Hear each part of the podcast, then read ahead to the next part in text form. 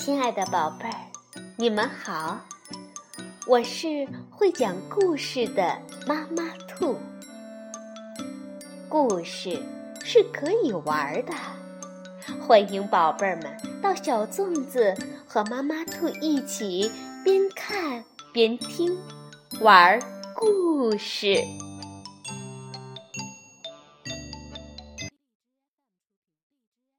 宝贝儿，晚上好。欢迎收听妈妈兔的花样故事。有一只蜗牛，一直梦想去大海边看一看。有一天，它终于启程出发了。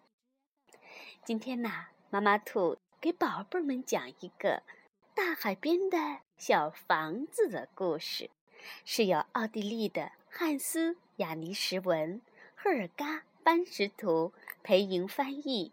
海豚绘本花园出版。大海边的小房子，有一只蜗牛，一直梦想去大海边走一走，看一看。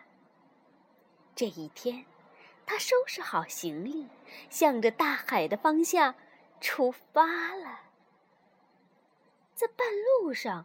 蜗牛遇到了一个巨人，巨人站在路边，正为自己走路时发出的巨大响声着急呢。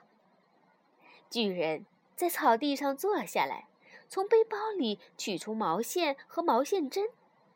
蜗牛问巨人：“你在做什么呀？”“我要织一双又厚又软的袜子，这样。”我走路时就不会发出吓人的响声了。巨人说完，就哒哒哒的织起袜子来。你呢？过了一会儿，巨人问蜗牛：“你这是要去旅行吗？”“嗯，我要去寻找大海。”蜗牛说道。“我早就梦想着在大海边。”盖一座漂亮的房子啦！嗯，听起来真不错呢。可是你这样要走多久啊？哦，大概嗯，要走三年吧。巨人停下手中的活儿，说：“呃，如果你愿意等我一会儿。”我可以陪你去，你站在我的肩膀上，我想我们很快就能看到大海的。太好了，谢谢你。蜗牛说着，就静静地停留下来，看着巨人织袜子。袜子很快就织好了，巨人收起毛线针，小心翼翼地拖着蜗牛迈开大步。往南走去，这下可把蜗牛高兴坏了。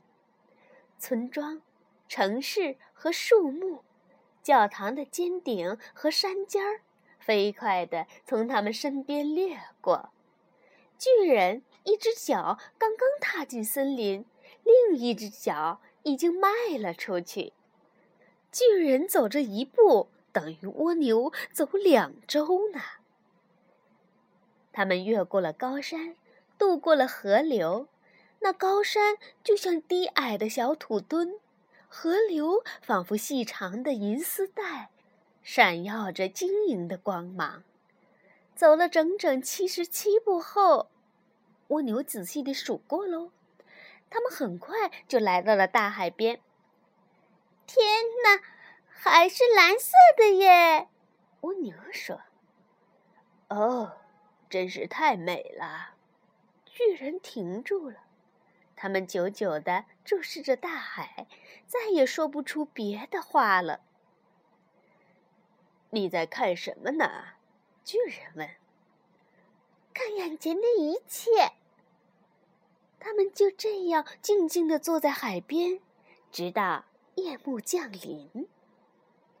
第二天一早。蜗牛把自己的房子全刷成了蓝色，像大海一样湛蓝湛蓝的，也像他一直梦想的那样。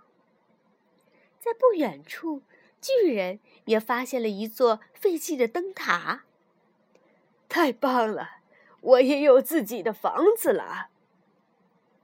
嗯，谢谢你，蜗牛说。谢谢你把我带到大海边，我都不知道该怎么报答你。哦，请不要这么说，巨人说。你已经给过我回报了。嗯，我哪有给过你什么呀？蜗牛问。呃，一个梦想，巨人说。你知道吗？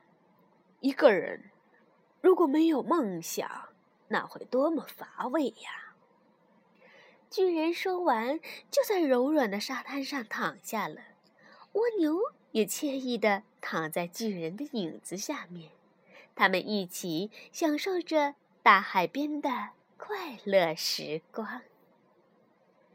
好了，宝贝儿，希望你也怀着自己的梦想去努力实现它。晚安，宝贝儿。